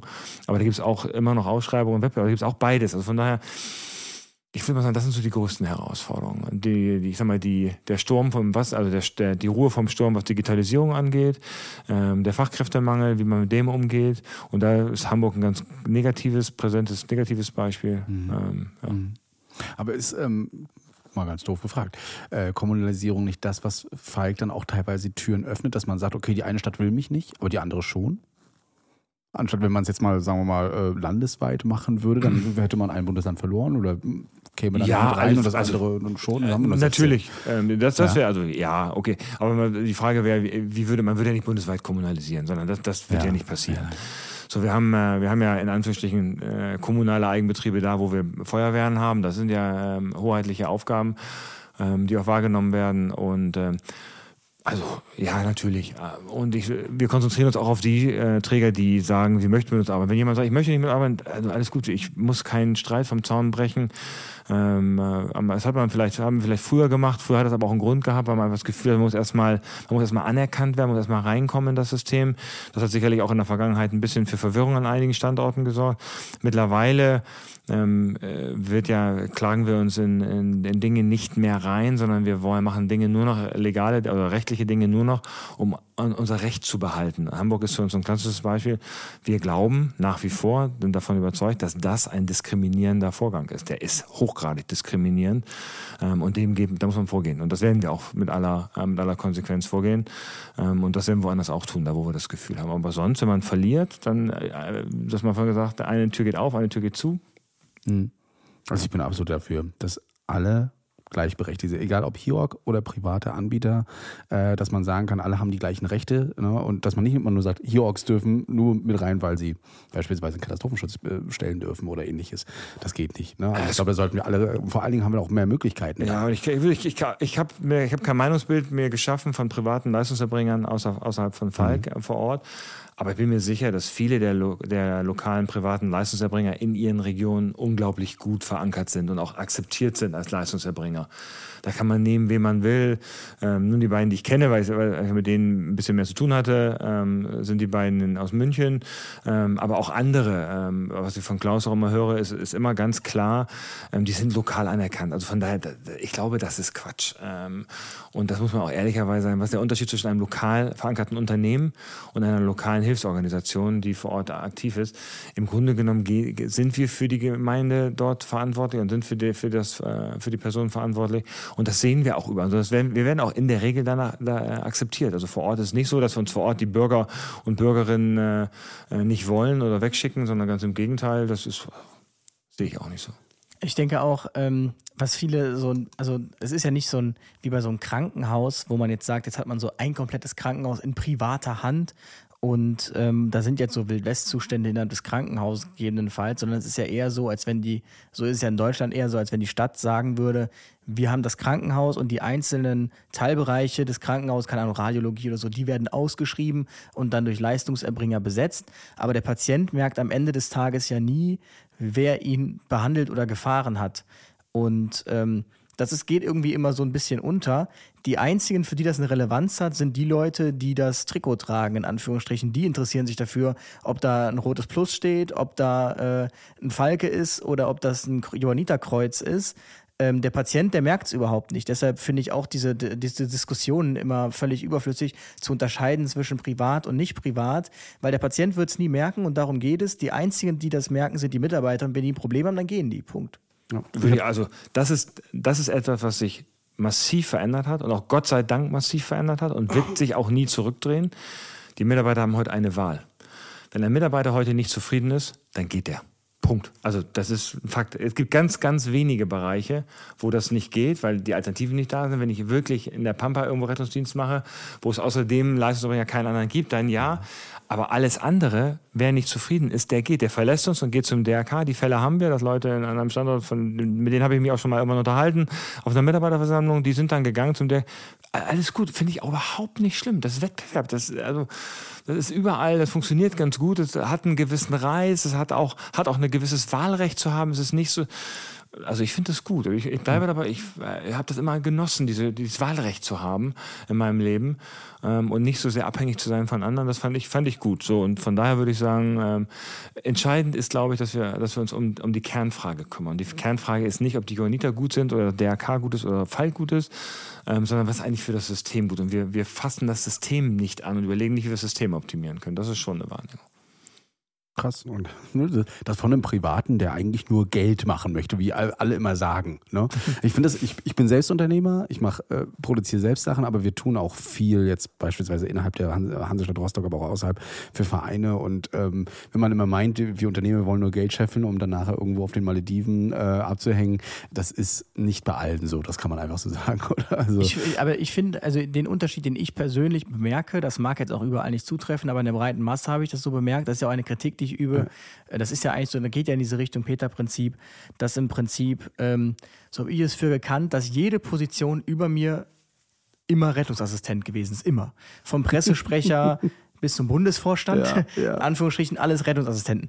Und ich habe ähm, den Eindruck, dass dieses äh, mir bereitet der KTW keine leuchtenden Augen, ich kann damit nichts anfangen, aber mir bereitet es leuchtende Augen, wenn die Mitarbeiter leuchtende Augen kriegen, ähm, dass das eigentlich so dieser Key-Gedanke ist, denn ähm, das, was ich vorher mal gemerkt habe, wenn man so, so, so gesagt hat, ja, warum haben wir denn nicht dies, dann wurde man immer so ein bisschen abgetan, so, ich habe das auch 20 Jahre gemacht, was beschwerst du dich jetzt darüber so, ne?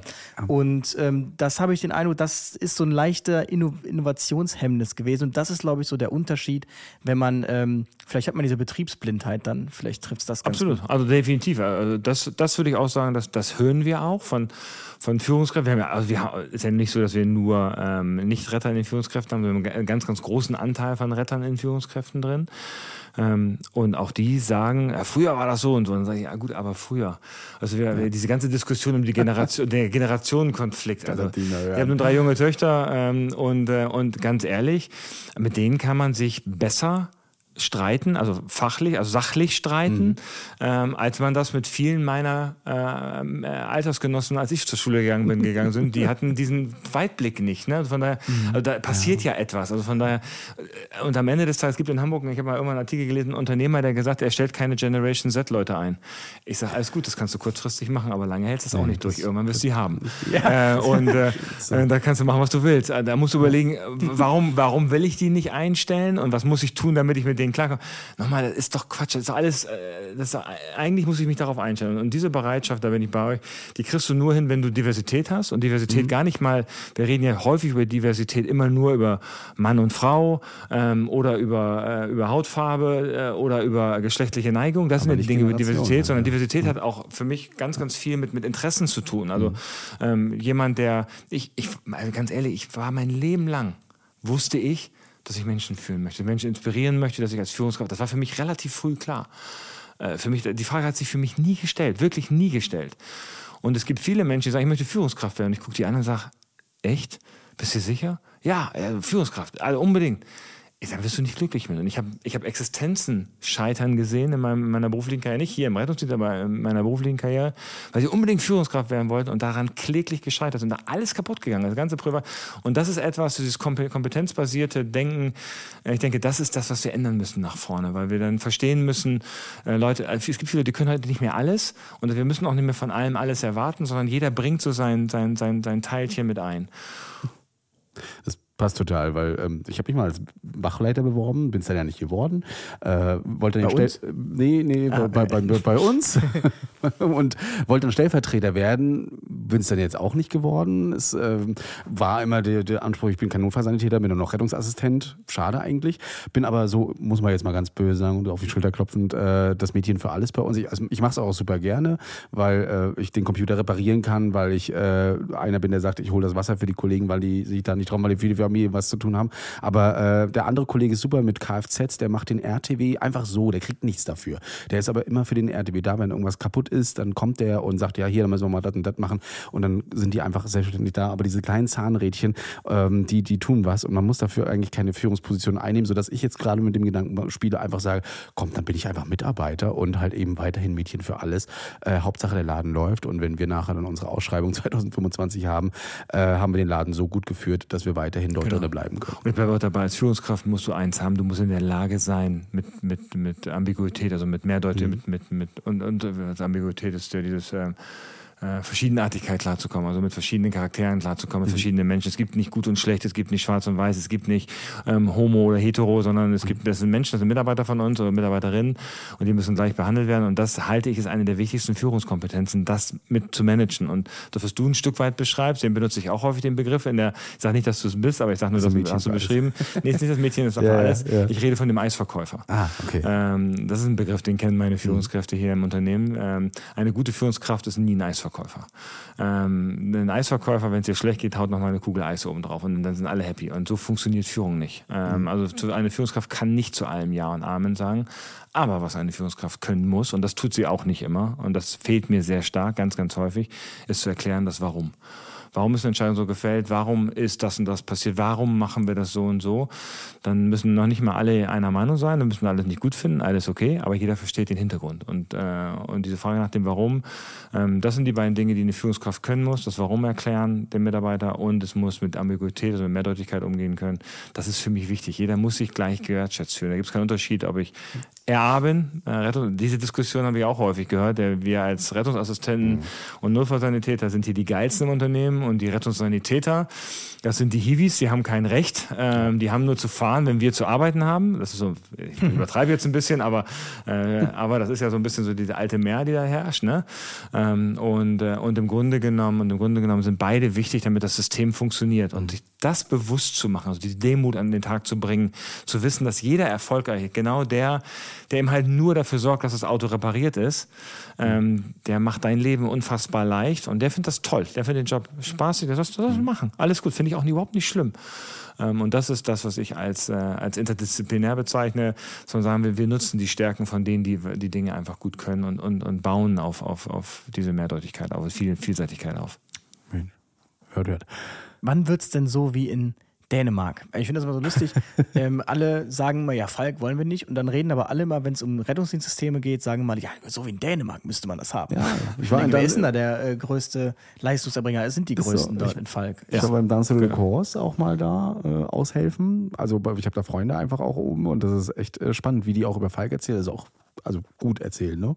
Und äh, ja, Wann kriegen wir es denn noch? Dänemark ich, glaube, ich, glaube, also ich kann es nicht so ganz, nicht so ganz tief in das dänische System gehen, da bist du vielleicht sogar mhm. tiefer drin als ich, äh, Luis, aber vom ähm, das erste, was das dänische System macht, ist, das dänische System hat ein anderes äh, äh, Zahlungsprinzip. Sie haben einen anderen, äh, also einen anderen äh, Kostenträger, der, der, der, das Ganze bezahlt. Das heißt, in Dänemark ist alles immer zu gucken, wie können wir das System bestmöglich optimieren. Und das ist von äh, hier unser ärztlicher Leiter in, in Dänemark, der, der letztes Jahr zu uns kommt, der, der das Projekt aber global besteuert, der Freddy Lippert, ähm, der hat das ganz, ganz stark früher auch in Krankenhäusern. Also diese ganze präklinische Versorgung, wie funktioniert die? Das ist, das ist, glaube ich, der Unterschied zwischen Deutschland und Dänemark. Nun lässt sich das aber auch leicht sagen. Ich bin auch immer fair, versuche den Dänen auch immer ein Stück weit nochmal klar zu machen. Ja, Dänemark hat äh, etwas über fünf Millionen Einwohner. Äh, also Dänemark ist gerade mal so groß wie äh, Hamburg und Berlin zusammen. Mhm. Ähm, das muss man einfach auch fairerweise zugestehen. Ähm, das macht es vielleicht ein Stück weit leichter, ähm, solche Dinge einfach umzusetzen. Ähm, und und der zweite Grund, warum Dänemark, glaube ich, sehr weit ist, Dänemark ist, was Digitalisierung angeht, Lichtjahre voraus als Deutschland. Also die Verwaltung in Dänemark ist um Lichtjahre ich voraus. Glaube, da gibt es noch viele, viele andere Länder. Also von daher, das ist, also da, ich glaube, das ist, ähm, ja. und äh, wann wird es wie in Dänemark? Also ich würde mal sagen, aus der Unternehmens, viel, aus der Unternehmenssicht gar nicht von Falk, sondern von, wenn man es von draußen guckt, äh, Führungsphilosophien und so weiter, was sich in Dänemark durchgesetzt hat, da ist, ist Deutschland fünf bis zehn Jahre zurück. Ähm, und wenn wir jetzt, wenn wir sagen Rettungs, äh, und da holt Deutschland gerade ganz, ganz viel Maß nach, so die, diese nordische Führungskultur, die ist schon sehr durchgängig, so dieses, man, ich, ist ja mehr so dieses Kooperative, ne? Mhm. ist ja nicht nordisch, sondern am Ende gibt es auch jetzt mittlerweile viel in Amerika, dass dieses anarchische, äh, äh, autokratische Denken äh, Geschichte ist und man mehr so über das Wir redet, ne? Das ist nicht, ist nicht nur äh, skandinavisch, aber da kommt sehr stark auch her. Ähm, ich denke, das wird in Deutschland auch kommen. Also dieses, der Herr Geschäftsführer, den sitzen wir, ähm, wenn der stehen, geht alle an die Seite, äh, zeigen Ehrfurcht. Das erleide ich schon nicht mehr so stark. Also das würde mich auch stressen, wenn ich das Gefühl hätte, dass dem so wäre. Ähm, also es gibt ja Mitarbeiter, die hier eine Begehung in der Wache machen und echt gucken, hey, das ist keine Vorzimmerdame oder Vorsitzendezimmer. Also erstmal finde ich das schon schlimm, den Begriff. Ähm, und nein, haben wir nicht. Also von daher. Das also Bollwerk. Ja, also genau, das ist so, nee, also, ja, ich bin Du kommst hier nicht rein. Ja. wann, wann willst du Dänemark? Also ich, ich finde, Dänemark ist, Dänemark ist sehr, sehr selbstkritisch. Und Dänemark ist auch nicht alles gut gewesen. Da haben wir auch viele Fehler gemacht, die wir, die wir Gott sei Dank äh, ähnlich korrigiert haben. Ähm, mittlerweile sind wir ein sehr transparentes, sehr offenes Unternehmen. Dänemark sind sehr sehr, vor allen Dingen sehr compliance-mäßig transparent. Ähm, das finde ich etwas, was wichtig ist und was wir auch versuchen zu sehr stark zu pushen, ja, auch hier in Deutschland. Und ähm, alles andere wird sich zeigen. Ich glaube, Deutschland wird nie so werden wie Dänemark. Dafür sind wir zu groß. Ja, die Frage föderal, ist, muss Deutschland so werden wie Dänemark? Nein. Aber ich finde so diese nordischen Werte so, so ein bisschen mitgeben, äh, finde ich jetzt gar nicht so verkehrt. Und ähm, ich finde aber, woran man zum Beispiel auch merkt, dass man bei einem privatwirtschaftlichen Unternehmen ist, ist das gar nicht, dass es um Gewinn geht, aber so ein bisschen um Effizienz. Und Effizienz macht so ein System ja auch einfach besser und angenehmer. Zum Beispiel der Grund, warum hier immer nur gewaschene KTW stehen. Das habe ich noch nirgendwo so gesehen. Jetzt denke ich mir, es liegt eigentlich auf der Hand. Ähm, die Einfahrt als Waschhalle zu gestalten, also dass die Fahrzeuge First In, First Out Prinzip hinten reinfahren, immer durch eine Waschhalle, also dass gar kein großer Handgriff ist, kurz stehen zu bleiben und Spritz, Spritz zu machen und dann äh, weiterzufahren, weil ich sehe das zum Beispiel schon bei uns, da ist der nächste Waschplatz, äh, der ist dann auf der Feuerwache und dann ist immer, schiebt man so, so eine Ausrede vor sich her, warum man da jetzt heute nicht hinfahren ja, muss. Ja, so dreckig ist ja nicht. So, es ja. regnet bestimmt, die Wolken hängen schon so noch. tief. Mhm. Und ähm, sowas ist aber so ein hocheffizienter Prozess eigentlich. Und genau wie dieses ähm, Programm, das Krankentransportprogramm, was KI gestützt, auch wenn das jetzt noch nicht so das Gold, das Gelbe vom Ei ist, wie ich gehört habe, es lernt ja noch. Aber das KI gestützt ähm, alle reden von KI in den Leitstellen. Das finde ich so lustig. Keine Leitstelle hat KI in der Leitstelle. Und dann denke ich mir, geh mal zu Falk in die Leitstelle. Da hast du KI in der Leitstelle, die für jede einzelne Station die Abfertigungszeiten kennt mit Zwischenstati. Mhm. Also einfach mal das System neu gedacht. So, okay, wir haben Statusfolgen äh, 0 bis 9, weil der Funkhörer kennt ja nicht mehr ähm, das Telefondisplay, mhm. aber macht es nicht mehr Sinn, wenn wir viel mehr Statusfolgen äh, einbeziehen, weil wir dann vielleicht viel besser auswerten können. Und ich finde, daran merkt man einfach, dass man da bei einem äh, Unternehmen ist und nicht bei einem, haben wir schon immer so gemacht. Das fand ich super spannend. Also nur für euch mal zur Vorstellung, dass man da wirklich bei jeder Krankenhausstation. Jeder einzelnen Station. Jede Station so sagt, das dauert so und so viele Minuten, bis die da den Patienten meistens so durchschnittlich nach Transport haben. Nach Transport. Ja, das ist, das ist schon krass. Also äh, das muss man sich echt mal äh, immer wieder angucken und sowas überall. Also ja, auf jeden Fall krass. Aber kann man eben auch in so einem Unternehmen dann einfach mal machen und sagen, wir führen das eben so ein. Und KI finde ich sowieso noch super spannend. Da bin ich echt gespannt, was so im Rettungs- und äh, Krankentransportwesen noch alles so passiert. Aber auch vor allen Dingen im Leitstellenwesen. Ja. Also schön, dass ihr so sowas auf jeden Fall schon drin habt. Vielleicht sollten wir am Ende nochmal sagen, weil die Leute ja immer so sagen, ah, jetzt haben die so viel über Falk geredet und äh, das ist ja alles nur Werbung, die sind eingekauft. Nein, also wir müssen ja sagen, wir wurden hier nicht eingekauft, auch wenn Louis bei Sammy ihr arbeitet. Ich muss es sagen, weil ich äh, arbeite ja hier nicht bei euch. Du arbeitest ja, du musst ja. Äh, man könnte sagen, ja, der Louis ist dem Ganzen hörig, aber nein, äh, ihr kennt Louis auch mittlerweile. Louis ist einfach ein Kritiker und guckt rein. Wir wurden dafür nicht bezahlt und ich finde das äh, wirklich spannend. Ihr habt mir das Unternehmen vorher gezeigt, ich bin begeistert. Äh, wie wie von so vielen, was außerhalb ähm, meiner Rettungsdienstreichweite ist. Also vielen Dank dafür, dass du heute mit bei uns warst, dass du so offen warst und auch erzählt hast, wie es läuft. Und ich hoffe, äh, das machen noch mehr private Anbieter oder denken auch so, auch äh, in diesen ganzen Gebilde. Und Mitbewerber. Und Mitbewerber. Entschuldigung, sagt man das ja? Ja, ich muss immer aufpassen, was ich sage. Ich habe ja letztens auch taubstumm gesagt, das stimmt ja auch nicht. Also ich tritt in jedes Fettnäpfchen. Ja. ja. So ein bisschen. Was können wir so, so Richtung Schluss, was können wir in der ja. Zukunft noch so erwarten? Was wird noch kommen oder was steht noch so auf der Agenda, wo du sagst, das hättest du auf jeden Fall gerne noch in deiner Zeit hier umgesetzt? Also als allererstes bin ich das noch eingegangen. Ich möchte gerne die Transformation abschließen. Ich möchte, dass irgendjemand sagt, hier hat sich wirklich fundamental etwas verändert, sodass ich wirklich hier sitzen kann und sagen kann, das hast du abgeschlossen, hast du angefangen und der größte Teil der Mitarbeiter sagt ganz bewusst, es werden nie 100 Prozent sein, aber ich denke mal 80, 20, 80 Prozent der Mitarbeiter sagen, es ist ein geiles Unternehmen. Das ist das Erste, was ich erreichen möchte. Und das Zweite, was ich glaube ich erreichen möchte, ist, dass wir als äh, Leistungserbringer auch für das anerkannt werden, was wir heute tun und unsere Mitarbeiter nicht dem ausgesetzt mehr werden müssen, was sie heute zum Beispiel in Hamburg erleben, was ich ja alles andere als wertschätzend empfinde, sondern man einfach sagt, komm, du bist, bist ein Falke, du machst deinen Job als Falke, du bist ein Retter, du kümmerst dich um, um Patienten und welche Jacke du trägst, welches Logo du auf der Brust hast, spielt erstmal gar keine Rolle.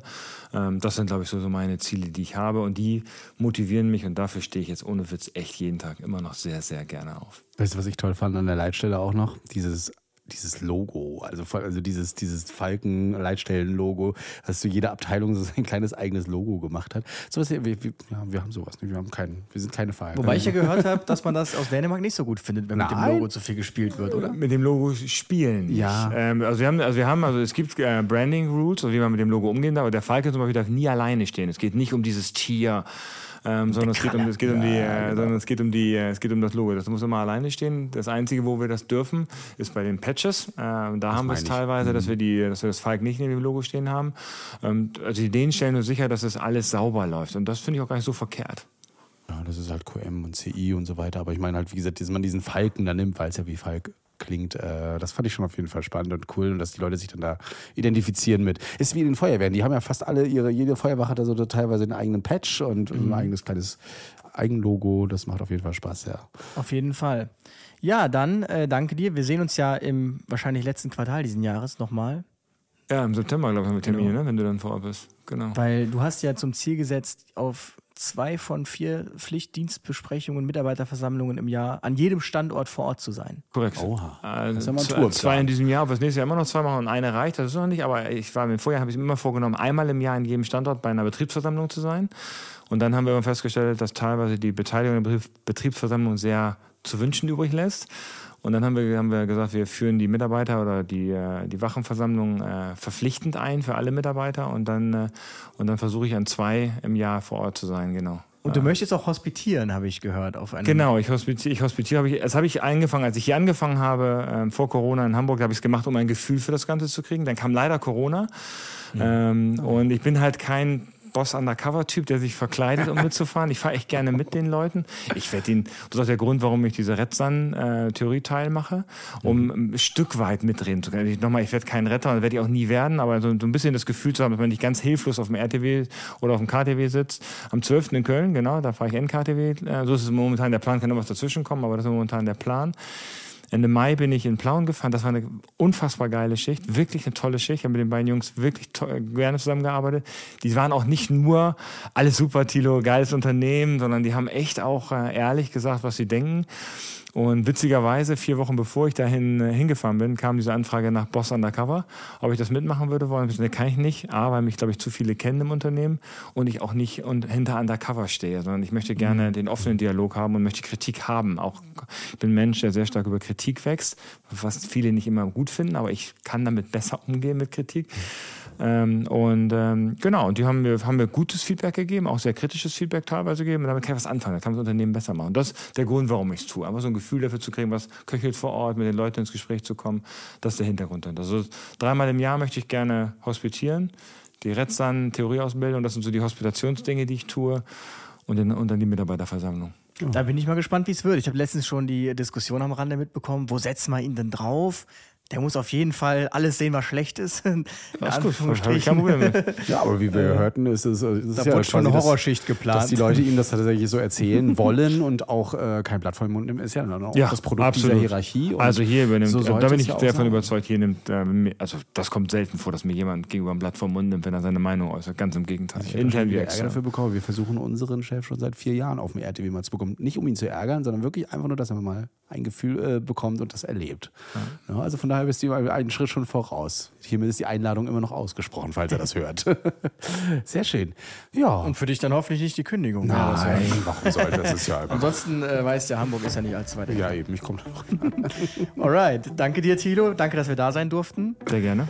Und dann würde ich sagen, war's das schon für heute, ne? Richtig. Die Hundespaziergänge machen ihre Runde jetzt zu Ende und äh, ja, dann bin ich mal gespannt. Ihr werdet auf jeden Fall nochmal berichten. Du auf jeden Fall dann im September, Oktober, November, wenn Tilo dann hoffentlich mal bei euch war. Wie es denn so war. Ja. Kleines Zwischenstatement. Also, genau, ihr könnt ja noch mal auf äh, Falk Germany, äh, ist ja, glaube ich, der Instagram-Account, Ja. da mal drauf gucken. Da wird auch ganz fleißig gepostet, vor allen Dingen auch, wie wir den Podcast machen, auch vieles andere. Und wir wünschen euch äh, weiterhin in Hamburg vor allen Dingen viel Erfolg, dass äh, die Mitarbeiter und Toi, toi, toi. Mitarbeiter da weiterhin retten und transportieren dürfen. Danke euch. Danke, dass ihr hier seid. Ja, bis dahin. Tschö, tschö. Ciao. Retterview. Gedanken, Wissen und Spaß aus dem Pflasterlaster.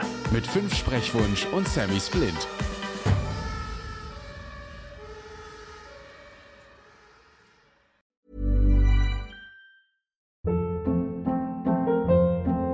Hold up. What was that? Boring. No flavor. That was as bad as those leftovers you ate all week. Kiki Palmer here, and it's time to say hello to something fresh and guilt-free. Hello Fresh. Jazz up dinner with pecan-crusted chicken or garlic butter shrimp scampi. Now that's music to my mouth. Hello Fresh. Let's get this dinner party started. Discover all the delicious possibilities at hellofresh.com.